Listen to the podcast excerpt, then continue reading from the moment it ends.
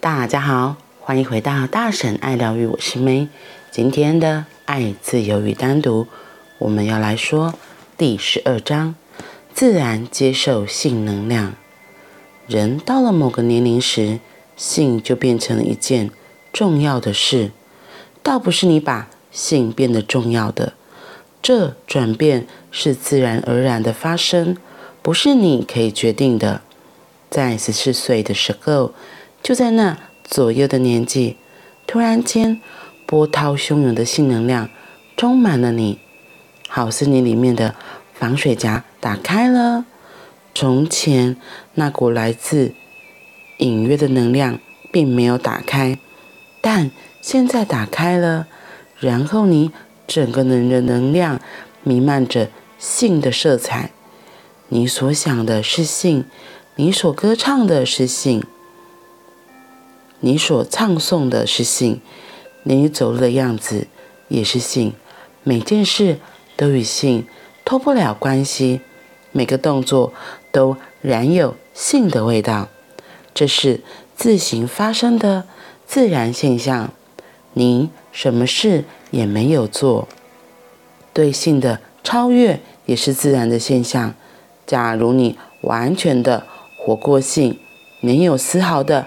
批判，没有想过要摆脱性，那么在四十二岁的时候，正像十四岁时性会充满在整个能量一般，在四十二岁时，那扇闸门会再度关上，诚如性当初活跃起来的情形一样，性的沉寂也是自然的。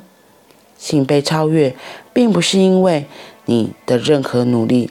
假如你努力的话，那叫做压抑，因为性与你并没有关系，那是本来就内含在你身体里的生物性。你生来就带着它，没有什么不对。出生唯一的方式即是透过性。身为人类，本来就会有性欲。当你受精的时候，你的双亲不是在教堂里聆听讲道或是祈祷，他们正在做爱。连去想，当你受精时，你双亲正在做爱，都似乎很难。当时他们正在做爱，他们的性能量正相互融入彼此。接着，你在一个性行为的高潮里受精，第一个细胞。是性细胞，然后从这个细胞又会衍生出其他的细胞，但基本上每一个细胞都是有性欲的。你全身上下的细胞都是性细胞，为数有好几百万。记住，你是一个性的生命体，只有从你能接受这件事的那一刻起，世纪以来的冲突。才得以消弭。如果你能打从心里接受这个事实，没有其他的想法，只知道性是自然的，你才能自如地活在性里面。你并不会问我如何超越饮食，也不会问我怎么样超越呼吸。没有哪一个宗教曾教过你要超越呼吸，这就是为什么。不然你就会问，该如何超越呼吸？你本来就在呼吸啊！你是会呼吸的动物，你也是有性欲的动物。不过有一处差别，在你头十四年的生命里，几乎是没有性欲的，顶多你有不完熟的性欲，那不是真的性欲，充其量是准备或演练罢了。在十四岁的时候，性能量一下就来到了成熟的阶段。去留心观察，一个刚出生的婴儿，在短短三秒之内就必须开始呼吸，否则他会活不下去了。然后呼吸会持续一生，因为呼吸在生命之初就出现了，你无法超越呼吸。也许就在你。过世之前的三秒钟会呼吸停止，在那之前，你不可能停止呼吸。有件事，请铭记于心：生命的起始与尾声是很近似的，它们可以说是相对称的两端。刚出生的小孩在三秒之内就会呼吸，等他衰老时，在他一停止呼吸之后，三秒之内他即会死亡。性出现在颇为后面的时期，有十四年的时间，这孩子过着没有性的生活。假设那个社会没有过于压抑性，造成人反而执迷于性，这个孩子就完全不会注意到性或任何像性的东西的存在。这个孩子可以保持非常纯真，但那种纯真是不可能的。因为人们过于压抑性，每当有压抑发生，执迷就不可免。这两者是同时并存的。教会总是会打压性，于是出现像海夫纳斯等人与教会唱反调。他们制造出越来越多的情色文学。所以，一方面教会压抑性。另一方面，与教会作对的人让性日益煽情，他们是一个铜板的两面。唯有当教堂消失的时候，花花公子杂志才会消失。他们是一对生意上的最佳拍档。表面看起来他们是对立的，但可别被骗了。他们在话语上虽是对立的，但那正是事情运作的方式。今天我们来到了第十二章，自然接受性能量。我记得昨天我有讲到，其实重点不是做爱这件事情，不是性行为这件事情，而是性能量。所以我也觉得很巧，没想到今天的第十二章就是在讲自然的接受这个性能量。自然的接受性能量，就像自然接受呼吸之于我们是一样的。呼吸，对吧？我们如果一出生下来不会呼吸，不会自然而然的打开嘴巴、张开嘴巴呼吸，医生啊，或是护理师啊，就会打你的屁屁，刺激你，然后让你可以产生这自然的反应。那如果你真的还是不，那就是真的有问题，就才需要做其他的治疗。所以，如果像性能量原来也是像我们呼吸这么的自然，那为什么我们还要压抑它？因为的确，我们也是透过性行为做爱这件事情，才得以让父亲母亲的精子和卵子结合，让我们能够获得生命，成为受精卵，来到这个妈妈的子宫里面，慢慢的茁壮成长，对吧？这都是在自然而然的情况下发生的。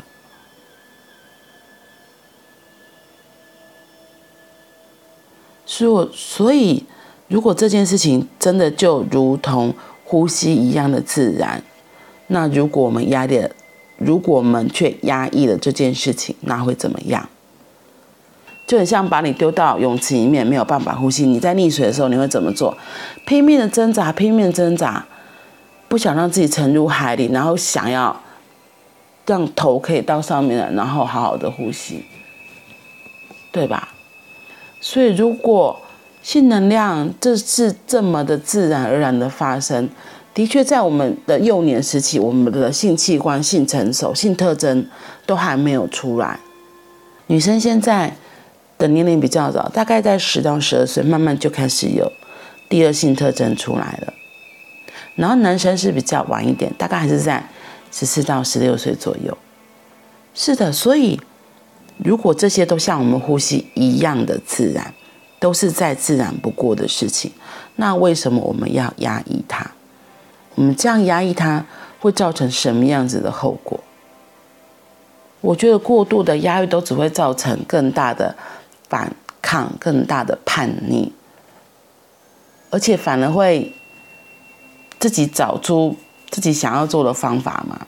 就像他这里提到花花公子，为什么从古代，其实古代就有类似这种黄色的小书的存在？因为，比如说女生开始胸部变大，然后开始有阴毛出来了，一定会好奇想说为什么啊？对，可是还有像初潮的时候，可是如果家长或是身边的长辈们没有跟他说为什么会有这件事情的发生，他反而会有自己可能会害怕，就哎怎么会流血了？我是不是要死掉了？这些无知可能反而会让他更恐惧、更害怕这些我们生命中自然而然的发生。然后像男生可能会开始梦遗啊，都是第二性征开始出现的一些征兆。所以我觉得现在很棒的是，真的有很多这类似的书籍，怎么样进入青春期，好好的准备，让小孩、让家长也可以更充分的教育我们现在的小孩子，我们可以怎么样面对这样子的心理的特征的变化。那其实这样子的心理特征变化，身体的荷尔蒙开始改变，就像今天提到那个性能量开始慢慢涌出了。它也是很快速的。我们在小孩或许还没有到的时候，就可以稍微，就可以跟他们提醒，未来可能会有这样的状况发生，而不是真的他突然来了初潮，他遗精的时候，他自己吓了一跳。因为有些小孩是不会跟父母亲讲的，他可能会去问同学。那问了同学，同学可能如果他的知识也不够正确，他就会传达一些奇奇怪怪的嘛。那倒不如在他还没有来之前就好了跟他说，因为说到这我就觉得很好笑。小时候啊，以前呐、啊，就是我女儿小时候，有时候我在生理期来的时候，因为她就是黏妈妈嘛，她就妈妈你去哪里？然后说我要上厕所，她就会跟着来，然后我也不会特别制止她，我就说话你要看就看。可是有时候是生理期，就要换回生棉。妈妈，你流血了。对，妈妈流血了，我就要开始解释生理期这个东西。我从来不会特别的说，就是不让他知道这件事情。我就是就是让他知道，让他了解，就是这是正常的生理状况。好像在上那个解剖课一样，那个子宫为了要让那个受精卵可以着床，所以他就要建。很厚的房子，那后来发现受精卵没有来，所以自然而然就把房子就拆掉了，然后所以就有经血出来，然后这是女生都会有的。然后因为一开始我也不知道怎么讲，为什么我就说就像你的尿布一样，小尿布，所以他就说哦，妈妈那是你的小尿布。哦，我说对，就像妈妈的小尿布，所以他从小就知道我有生理期，然后换卫生棉这件事情。就让他，他了解这件事情，而不会害怕或恐惧。然后像我记得我小时候，我之前有分享过，我来初潮的时候也是这样。我那时候是被我妈妈提醒，我才知道来初潮了。更妙的是，其实不是我妈妈教我怎么换卫生棉，是姐姐。所以我觉得那个时候的大人，他们对于这些事情都还是有很多的忌讳，觉得可能有点丢脸啊，不好意思啊，不知道该怎么开口关于。卫生教育，然后青春期这件事情，他们也可能觉得自然而然我们就会懂，因为我的阿嬷可能是这样教妈妈的。然后那时候的社会风气都比较保守，根本不可能像现在有很多的很正确的知识的传递，不管是 YouTube 或是书本，那个时候根本没有。所以像现在就非常多的这类的书籍，我就觉得很好，不要。只是告诉他不可以游泳，而是要教他怎么游泳。他溺水的时候，他才可以游泳。所以，性能量，当我们第二性征开始出来的时候，慢慢充沛的起来，丰盛了起来。或许我们要学着怎么跟他相处，我们可以学着要怎么好的应用这份能量，而不是只是压抑它。好啦，今天就先分享到这里。晚晚，明天见，拜拜。